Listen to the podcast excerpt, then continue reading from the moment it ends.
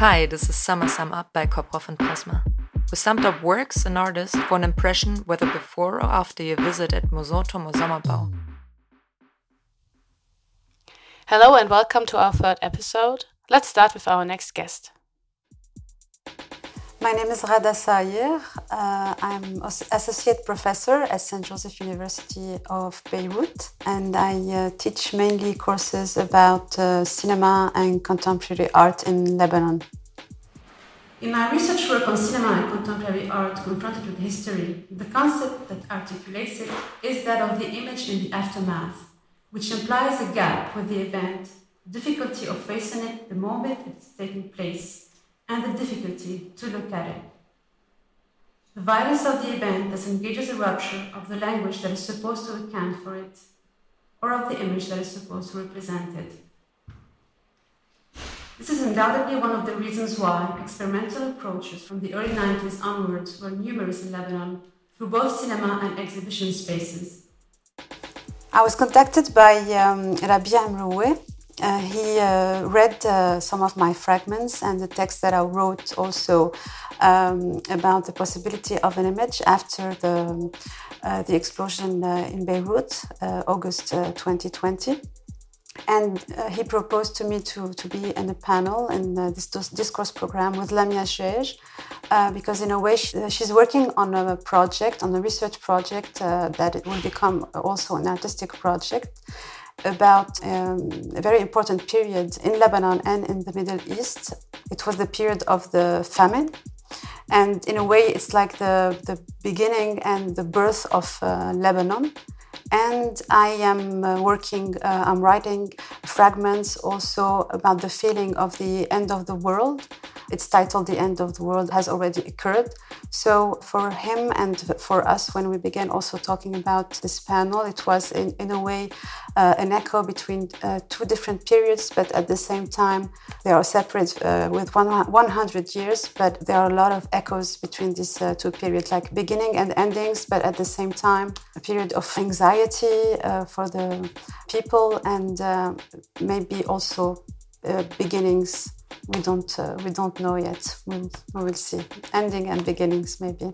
Filmmakers and artists look for a form and a narration that shakes and blurs the border of reality and fiction, opening up to a territory of the in-between, where past, present, and future merge, giving the sensation of living the first and the last day at once, and witnessing one's own existence. And you were not just in a discourse program. There was Academy for students of different master's programs who were able to visit a workshop on experimental film in Lebanon by you. These two topics were quite different from each other. Yes, uh, it was really like challenging to do uh, both at the same time, but uh, for me it was also interesting because in my uh, presentation I uh, talked about um, uh, the relationship between my my research, my writing about cinema and contemporary art, and uh, another perspective that is more subjective and and poetic. And uh, the question of teaching and transmission is very important also in my work. So preparing the workshop and I chose the title. This is not Beirut. It's a title of a, of Jayce Salloum's film that he made in 1994, and it allows allowed me also to talk about other videos and about the question of representation uh, of Beirut. And it was really important to me to talk about these images and to listen also to the uh, students how uh, how they perceive them. It's also a kind of connection in my practice between uh, teaching, transmission, talking about images, writing, finding the words, and also uh, another kind of writing that is uh, emerging uh, really recently for me. Or maybe it was there before, but I didn't know how to handle it. It was always hidden somewhere, but now it's kind of uh, emerging in another. Uh, it's going also in another direction. So I don't separate them, but it's interesting to see how they echo uh, with each other. The witnesses catastrophe both real people and characters from Salah's previous fictions looked at us, and we, the viewers, looked back at them in astonishment. What happened in this crossing of gazes was the realization of the impossibility of looking at the catastrophe head on. I uh, thought it was really interesting listening to the fragments as you read them yesterday. That's really cool. I wanted to ask, uh, do you have a favorite one?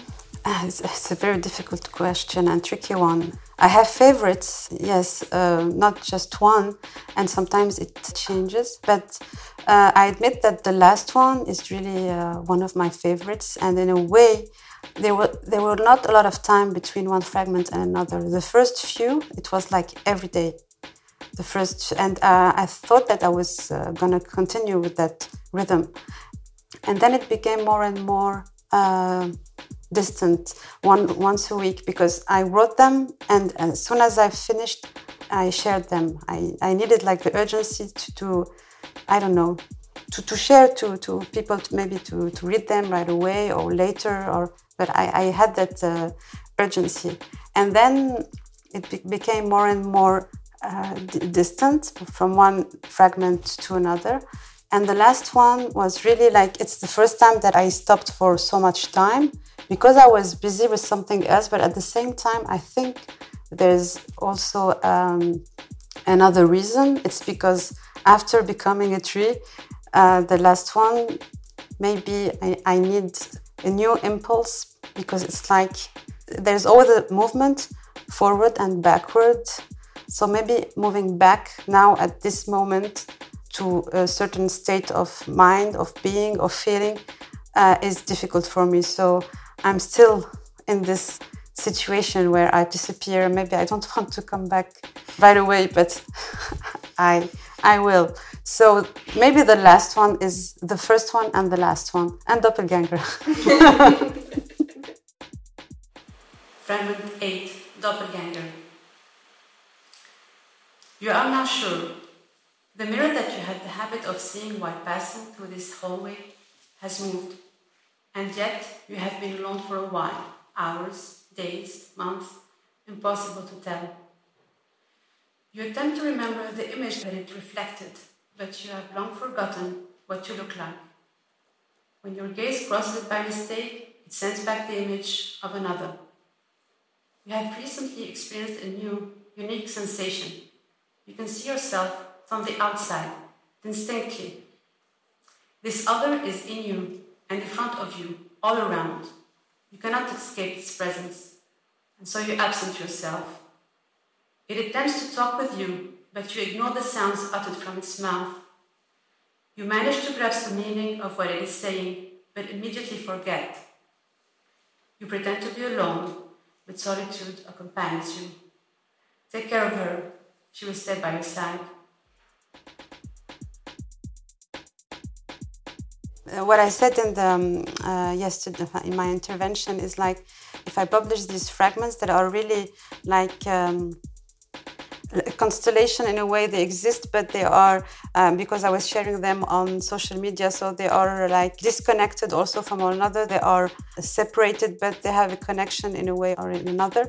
So if I publish them in one and same object in a book, uh, it's like uh, creating a new form that would be complete in a way.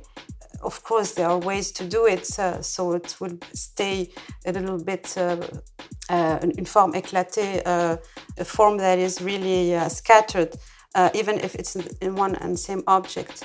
But it's like also ending something that I began, and that I, I don't feel like it's something that could end in a way. So the fact that it's still being written, it's something that reassures me. If I uh, put a, an end to it, it's like I did something and it's over, and I, I, even if I continue doing something that is connected to it, it's like uh, killing it in, in, a way and saying that it's over and something new is coming. I, I'm not ready for that of course it will be like a sort of achievement i don't know if it's the right word to, to finish it and um, to publish it and to share it in different ways. It's, it will be a book. It's a, of course it's something that i maybe would love and would like in a way but um, i'm not ready for that.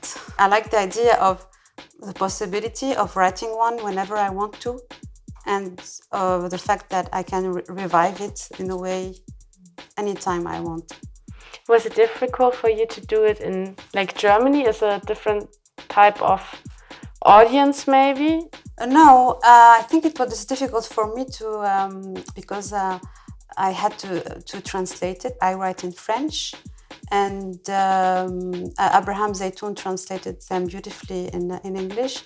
But uh, before the uh, the intervention, I was a little bit worried about um, the language, not for the talk, but specifically for the fragments, because when you translate.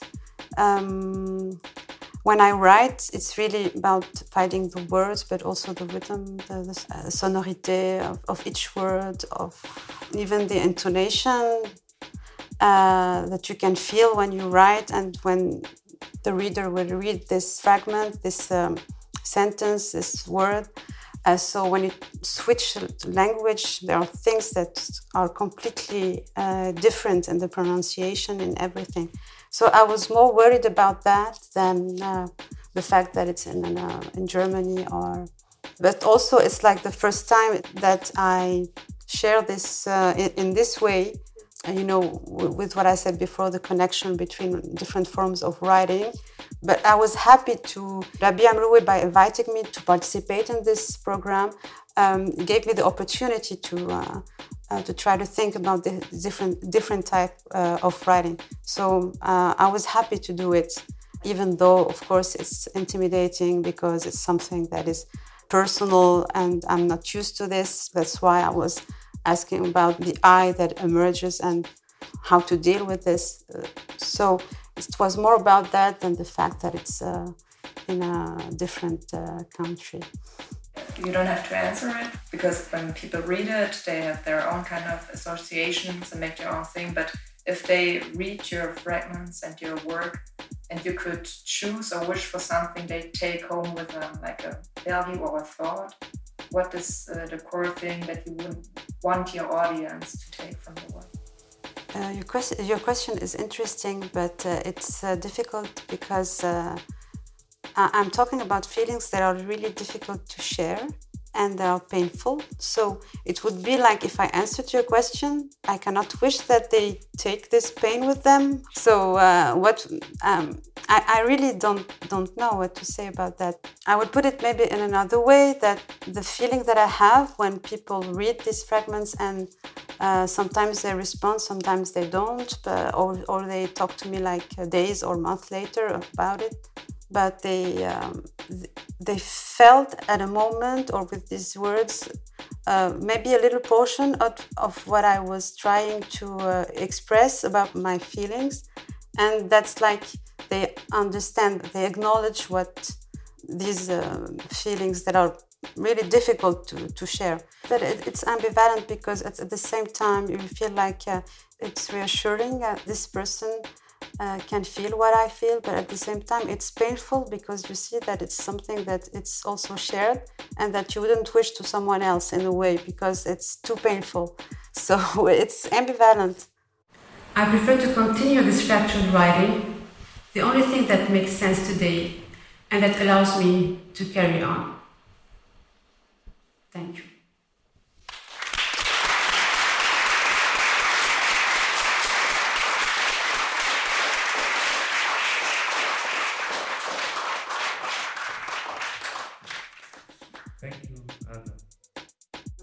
Handwriting or computer typing? Drawing. Sports or music? Doing sport while listening to the music. Uh, narrative or abstract? Fragments. Um, urban or countryside? The road. Theory or practice? Form. wow, that's a nice one. very great.